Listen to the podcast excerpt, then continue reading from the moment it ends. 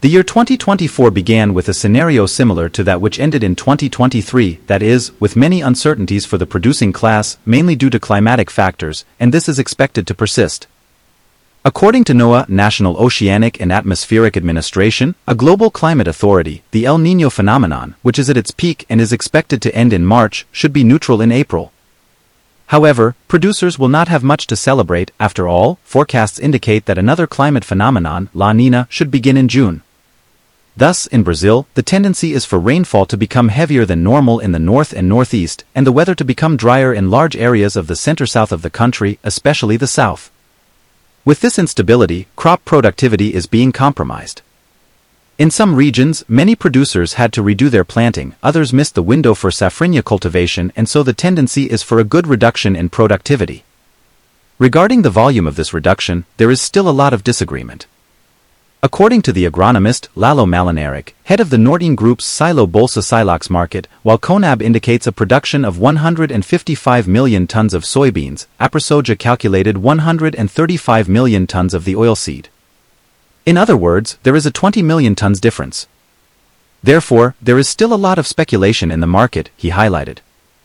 Also according to the expert, who currently resides in Argentina and has extensive experience with agriculture in several countries around the world, in Mato Grosso alone, the loss in the soybean harvest was around 10 million tons. In Goiás, planting took a long time and it is known that when planting takes too long, productivity will fall. In this way, there is a disparity between projections, which is what we have seen in the field so far, added Lalo. In moments like this of market uncertainty and speculation, not all is lost, and quite the opposite, it can be an opportunity for the most prepared producers. Mainly those with grain storage structures.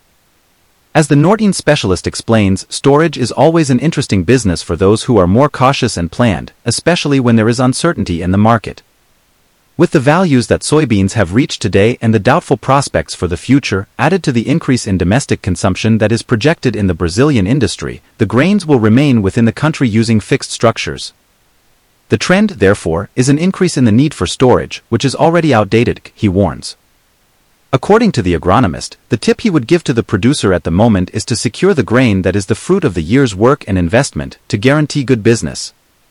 I think that the farmer who has the chance to manage the commercialization of grain for the future will be able to do good business.